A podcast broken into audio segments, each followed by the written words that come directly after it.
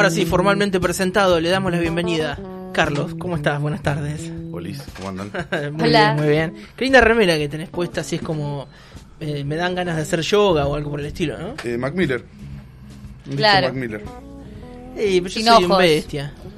Claro. No, yo si no Entonces lo decía digo- no me he dado cuenta tampoco. ¿No Sin escuchaste ojos. Mac Miller? Yo escucho Bad Bunny, muchas novias. No, me, quedé, no sé, como un mordiscón en el cerebro esa canción. Eh, no sé qué pasa. No, no, bueno, anda Mac Miller que, que está buenísimo. Es una flor de loto, está en YouTube. eh, voy a... Ni bien llegue a mi casa, lo voy a hacer. Me lo recomendó el psicólogo, voy a decir en casa. Esto me lo acaba de recomendar el psicólogo. Y en una hora te escribo, tipo, Dale. policía. ¿Qué estás Bueno, haciendo? Carlos, eh, cuando te pregunté de qué vamos a hablar hoy, me dijiste, el título sería como acariciando lo áspero. Y uno, claro, hace una conexión medio automática, acariciando lo áspero con divididos, ¿no? Exacta moda. Eh, estoy de nuevo recopado con música que ya escuché siempre, digamos, en base a todo lo que me gusta. Sí. Eh, y me volví a encontrar de nuevo con discos de divididos que los tenía físico y, lo- y los venía escuchando. Eh, y también como vengo con la temática a partir de, de entrevistas, como la, la- la- la columna anterior hablaba de, del arte y como una forma de, de tramitar o de poder hacer algo con, con lo que nos pasa, eh, directamente eso me vincula a mí. estoy hablando de mi vínculo con el arte, por Seguro. decirte. Y Divididos para mí ha cumplido esas funciones eh, de distintos órdenes. Entonces nada, lo llevé como a por qué me estoy enganchando de nuevo ahora, por qué con esa estética, digamos, por qué Divididos. Y me encantó de que es el primer, el primer disco, digamos, que de hecho lo tenía. Eh, la, figura de acariciando lo áspero, que uno lo, he dicho mil veces y pocas veces me he detenido a, pensar qué decía. Y, me termina agradando mucho esa sensación justamente sensitiva de algo poco agradable, que incluye como la caricia, como algo eh, eh, Sí, tierno, como una ternura. Contenedor también, una caricia. ¿no? Claro, es, es algo positivo, por Sí, lo menos obvio. eh, como algo que apela a la dulzura o a la ternura. Sí, Y lo áspero está eh, en otro sentido, digamos, hablo más de- del horror o, de, o de- de algo que no es tan agradable. Es incómodo a priori, ¿no? Acaricias esto que es áspero y decís, como no está tan bueno, ¿no? Exacto. Y me parece interesante la pereza. figura incluye las dos, como la, la pretensión y la, la frustración, por decirte, como que uno acaricia, no esperando como un tiburón que para un lado no pasa nada y para el otro es una lija, digamos. Eh, uno no, no entra en las experiencias esperando eso. Sí. Eh, y me parece súper interesante como que en, en realidad siempre vamos a favor, a, a favor del pelo, digamos. Claro, acaricias un gato a favor de pelo, no a contrapelo. Exactamente. No, le gusta a nadie acariciar un gato a contrapelo, ¿no? Exactamente. Ni el gato. No, por supuesto, Eh, el gato menos que menos. Entonces, nada, como que eso con nuestras propias experiencias, todo el tiempo estamos como a favor de eso. Sí. Es decir, no, no, no somos muy adeptos a las experiencias, a, a las experiencias de cont- a contrapelo, digamos. Obvio, sí. Entonces, nada, me empecé a preguntar eso, como siendo psicólogo, ¿qué puedo llevar para allá para charlar? Y era como, bueno, y se lo pregunto a ustedes, pero lo voy deformando la pregunta, ¿por qué uno va a terapia? Eh, y, y ya no lo quedo en lo del psicólogo nada más, sino es cuando uno, para ustedes, cuando uno pide ayuda. Eh, ¿En qué momento uno pide ayuda para ustedes? Sí, yo creo que en, en momentos donde uno eh, se siente como inestable o incómodo con algo que está pasando, con eh, ciertas cosas que no podés resolver o que les diste un par de vueltas y decís, "Bah, con las vueltas que yo le estoy dando, con las herramientas que yo tengo o con la gente que me acompaña, ¿no? Porque está como esa cuestión, sobre todo en aquellos que no hacen terapia, decir, nada, pero yo lo resuelvo charlando con amigos, charlando con mi pareja, Claro. con mi padre, qué sé yo, con, con el vecino, no sé, con la gente que vos te sentís, te sentís contenida. Pero llega un momento en que ese círculo no, no te puede ayudar más, no es que no quiere, o no tiene las herramientas. Claro. porque- entonces ahí me parece que uno apela, ¿no? A ir a terapia, digo, para encontrar una solución que por ahí se te está haciendo ajena, ¿no? Lupe. Sí, yo pienso que es eso, que hay momentos en los que tal vez de manera, eh, no sé, como drama, tipo tocaste fondo, ya no sabes por dónde ir, bueno, momento de pedir, porque también un poco es como vivimos en una sociedad que, que no nos invita mucho a pedir ayuda, ¿no? Como eh, la cosa del mérito, del aguante, de ser fuertes, qué sé yo. Eh, bueno, sobre todo en varones pienso, ¿no? Pero en general, eh, como siempre es mejor si te la bancás solo y si este pedido de ayuda o, de ir a- o, la imitación de ir a terapia es siempre como eh, una demostración de debilidad Sí, o de sí. vulnerabilidad, entonces bueno, se va de por completo y tenés que llegar a tocar fondo para ir por ahí. Eh, y en mi caso, a mí me ha pasado de, de decir, che, creo que quiero ir a terapia, pero para no escuchar lo que me dicen las personas que ya conozco y que ya sé que me van a decir. Claro. Como necesito a alguien neutral que me Sí. diga que sobre temas tal vez no muy relevantes, o tal vez no son problemas así como trascendentales, pero que decís, bueno, tal vez una persona que está formada para hacer terapia básicamente, eh, me va a decir algo que ni idea que es. Y necesito eso, como alguien que me diga cosas que yo ya no pienso, ¿entendés? Como, no sé, lo que me diga mi mamá. eso, Claro, claro. eso ya te lo dijeron. claro, mis amigas ya las conozco a todas, ya sé cómo me responderían. y como, no, bueno, hay, algo medio del loop en lo ya conocido, Sí, digamos. claro. Sí. Más allá de que creo que todos tienen una experiencia que nos pueden dar algo, Más vale. lo que Claro. queda en el orden de lo cotidiano, de lo que es nuestro propio, nadie nos quiere decir, incluso algo que nos podría angustiar o nos deja No, sin claro. armas, eh, aún con el mejor de los sentidos, digamos, algo dicho fuera de timing o de Claro, tiempo, eh, a un tipo que no tiene recursos para procesar, pero le está diciendo Claro. la posta porque la es, hay que saber cuándo decírsela, porque lo mismo dicho en distintos contextos genera lo mismo y lo contrario. Sí. de hecho, Sí, hoy voy a hablar de eso, justamente. Lo mismo dicho en distintos contextos o en forma, genera y en distintas personas genera un efecto distinto. Pero me gustó eso dijiste, lo de tocar fondo eh, y lo de eh, poder solo, digamos. Quizás pueda armar una columna con eso. Mm. Después escribirme y hacerme esas dos Te cosas. acordar. Eh, porque quiero como a la, a la parte de- de- del tipo de la meritocracia, pero poder pensarlo de otro lugar. Y bueno, nada, de, ¿por qué les pregunté eso? Básicamente no lo reduje nada más a, ir al psicólogo, sino cuando uno pide ayuda. Eh, y, recién decían, bueno, cuando uno le da vueltas a un asunto y, y- y no encuentra eh, como dónde ampararse o algo donde eh, poder encontrar una alternativa, cuándo tocar fondo. Y yo me la pregunta, me la hago cuando yo mismo pido ayuda, cuando la, la gente viene a, a pedir ayuda, muchas veces, y casi siempre eh, hay un primero que hay un dejo de urgencia, digamos, Mm. eh, en, en la demanda, eh, pero siempre, y, y no me refiero a, a solamente cómo llegan, sino a las mismas personas que están hace muchos años trabajando sobre algunos aspectos, terminan como eh, frente a, a- a una posibilidad que es eh, esperar que la experiencia que te cambie, digamos, y asumir una posición forzada por coyuntura lo que te pasa, eh, o sea, te cambia el contexto, o vos podés cambiar. Pero muchas veces tenemos que tocar fondo para generar una, una propuesta de cambio. Es decir, no generamos una, una situación preventiva eh, como cultura, ni como nada, ni como sujetos, eh, que digamos, bueno, la verdad no me está pasando nada.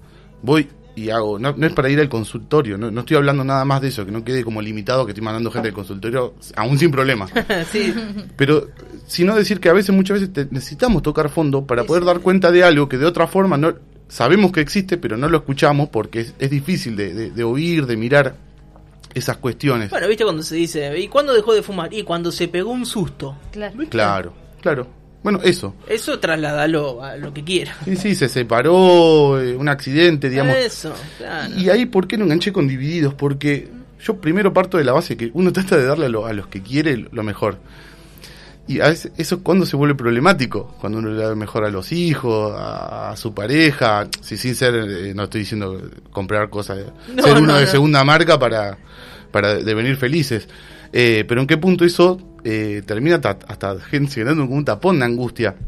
Porque digo, parte de la experiencia de, de Divididos, de escucharlo en una entrevista donde primero que Arnedo eh, no tocaba el bajo y siendo chico se rompe la pierna jugando al fútbol, que era lo que le gustaba, y eso llevó a que tuviera que hacer una actividad dentro de su habitación y esa actividad era tocar el bajo. Entonces, digo, de una experiencia que Traumática, nada que ver, sí. eh, lo, lo llevó a que hoy es una, figura, digamos, de, de la música eh, y de ese instrumento, eh, como un destino dis- dislocado, digamos. Y de Moyo, que fue a partir del cual lo que me quedé escuchando eh, y para armarlo de la columna, era que, que él cuenta una experiencia donde los más adultos del barrio donde estaban, que, él, que tocaban, eh, y que para él eran los, los referentes, porque eran los más, los más grandes y los que ya tenían instrumentos y tocaban en eventos y ellos habían tocado. Y dice que una vez pasó uno por, por la puerta de la casa eh, y lo que le dijo fue, ¿por qué no te cortás los dedos y te haces un puchero? Qué buena recomendación. y me pareció, y él se empezó a reír de, de, digamos, de esa anécdota, y lo que él dice, bueno, me parece que me tengo que poner a practicar un poco más seguido, digamos.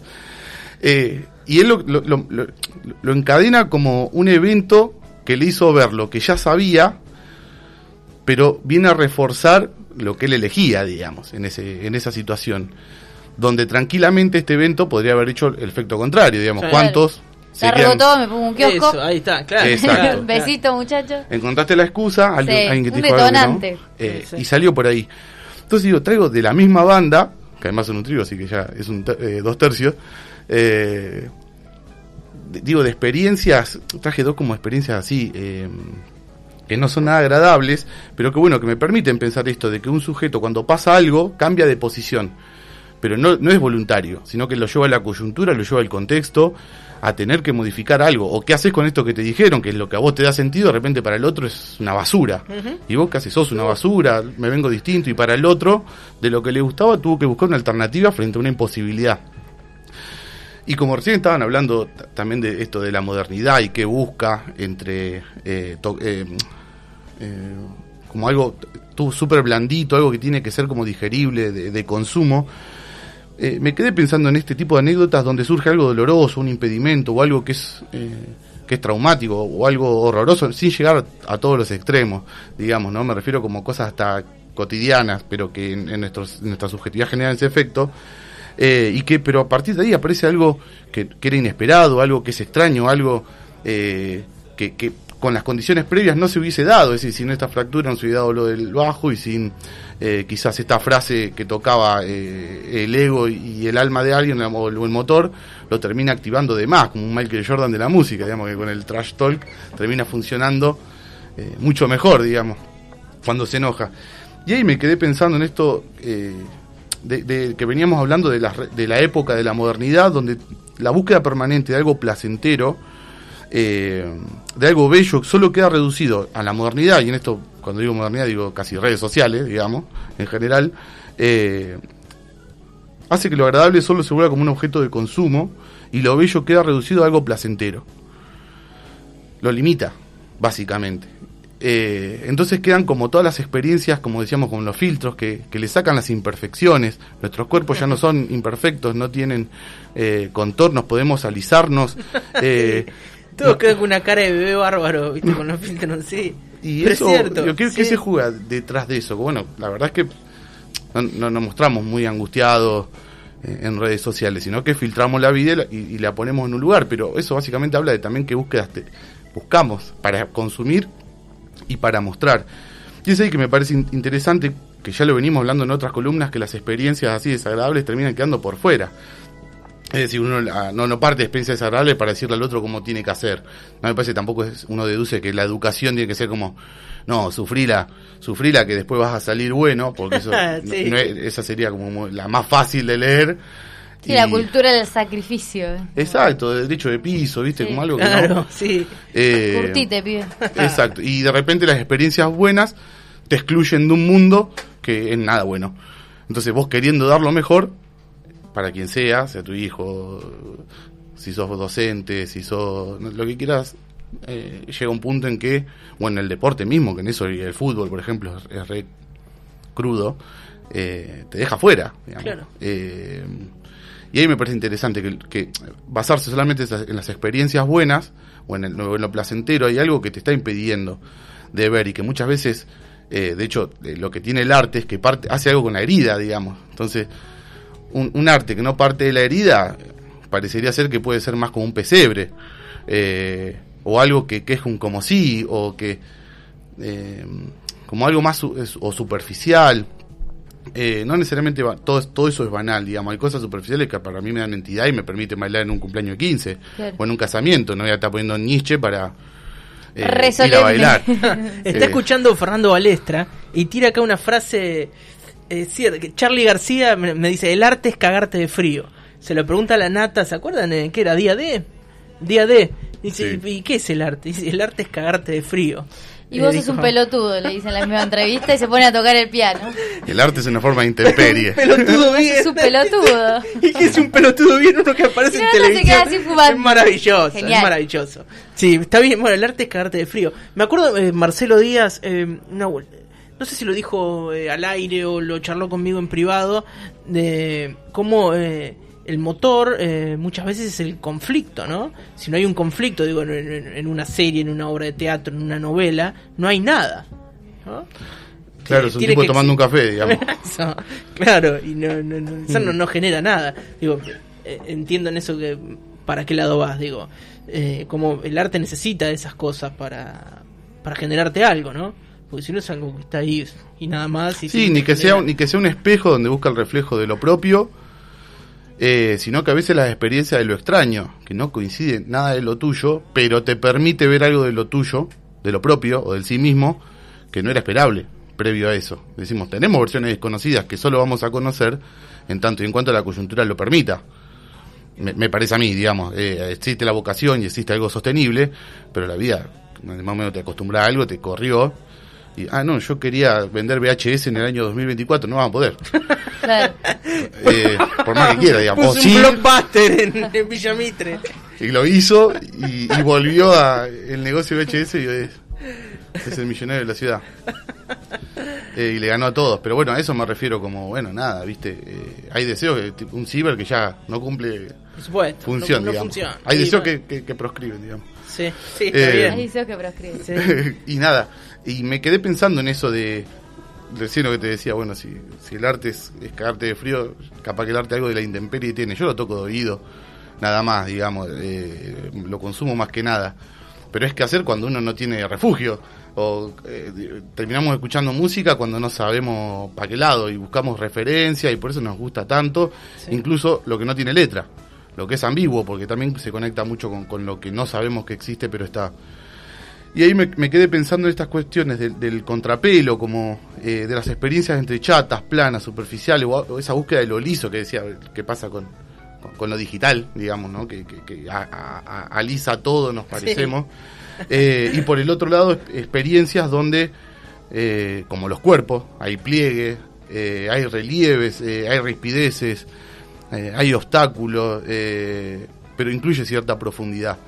Entonces, nada, me- siempre me quedo pensando en, en- en- en por qué uno hace los movimientos que hace, eh, y yo evito, y todos creo que evitamos como eh, en pos del placer, eh, evitar el displacer.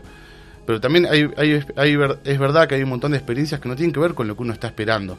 De hecho, no sé, uno lee eh, psicoanálisis y aparte de que la experiencia del amor es una experiencia de- extraña, por más que vos estés buscando a alguien que probablemente tengas un prototipo, que está, si te la cruzaste en el bondi porque se confundió de bondi y es, es esa persona, eh, es azaroso, porque te pudiste no haber cruzado. Eh, o que ha pasado una situación, terminaste, no sé, no te- en una guardia y te conociste con alguien, o la experiencia que, que evitaste, que te perdiste un bondi, que lo que vos no hubieses hecho, o lo, o lo que tu agenda rompió, abrió algo de lo que quizá era una posibilidad. Muchas veces puede ser una posibilidad que, que- que no, que no- no le gusta a nadie, o que Sí. eh, puede ser mala la experiencia también. Pero se, se abrió algo que no, no estaba en tu, en, en- en- en tu voluntad. No puedes, queda siempre por fuera de tu voluntad. Entonces buscar eh, siempre algo que para vos coincida con tu con lo que vos querés te deja por fuera de lo que a veces necesitas y lo que necesitas no siempre está al alcance de la mano sino que depende de lo que vos podés hacer pero también de un campo histórico y, y del otro que Sí, son dos que- variables Eso, sí, de lo que te rodea. increíbles ¿no? digamos de, de grandes Sí, sí. Eh, est- estaba pensando mientras te escuchaba en esto de acariciar lo áspero, de cómo hay cosas que. Lo, mirá con qué lo linkeaba, con las bebidas, por ejemplo. Eh, de cómo a veces uno se tiene que aguantar como esa aspereza para después encontrarle el gusto que hay atrás. tal cual Por ejemplo, no sé, cuando sos pibe, nunca te gusta el whisky. O no te gusta el vino tinto. O no te gusta la cerveza. Entonces, ¿qué te gusta? Y te gusta un jugo bagio mezclado con algo muy alcohólico que te la pone y es dulce y es fácil de tomar y cosas así. Eh, Y uno va entrenando el paladar y va eh, aprendiendo como a saber qué está bien y qué está mal y, y qué te hace bien y qué te hace mal. O dónde hay un proceso eh, digo, eh, un proceso industrial muy dedicado para que esa bebida sea excelente. Y ahí es donde te empiezan a gustar esas cosas que antes te parecían como ásperas o violentas o Mm. chocantes al paladar y uno se acostumbra. Y si no le hubiese dado esa oportunidad de entrar en tu vida, tal vez te estabas perdiendo de algo muy interesante, ¿no? Es como comerte un fish, que no querés lo- y después te comerías otro.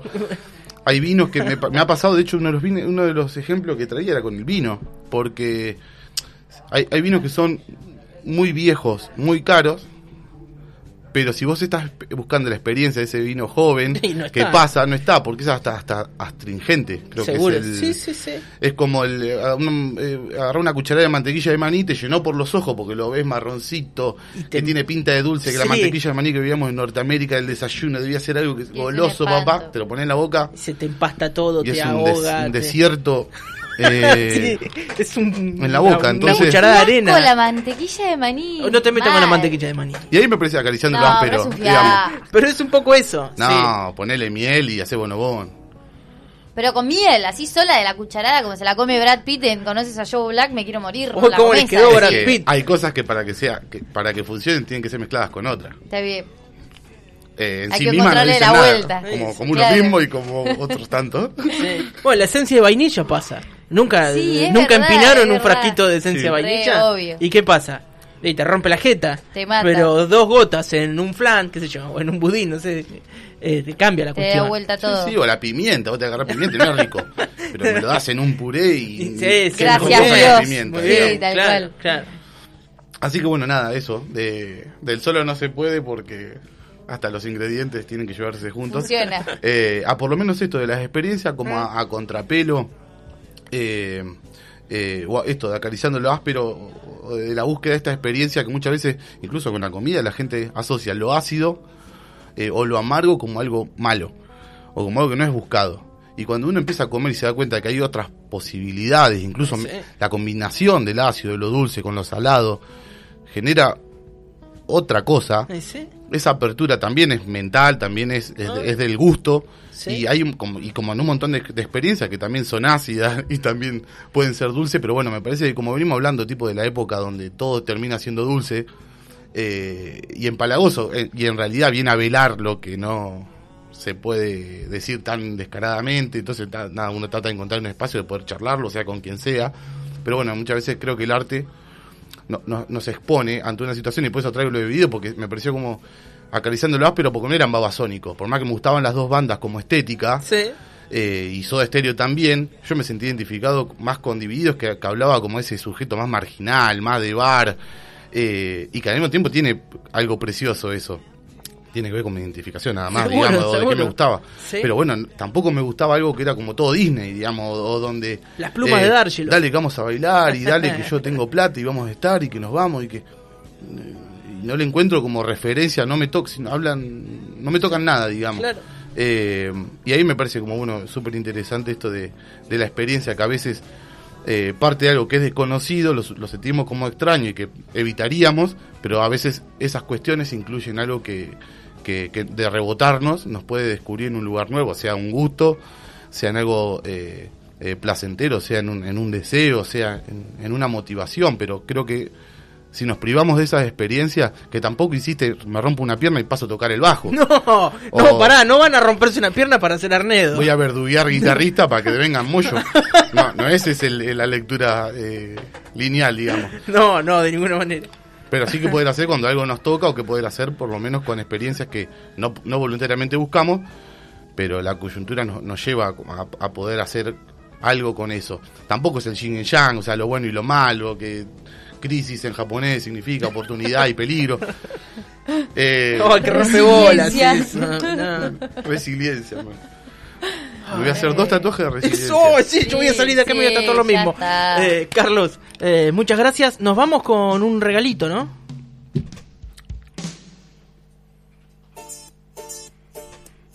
Con divididos. Carlos, muchas gracias. Esto fue en venta para los chanchos. Él es Carlos Ciucci.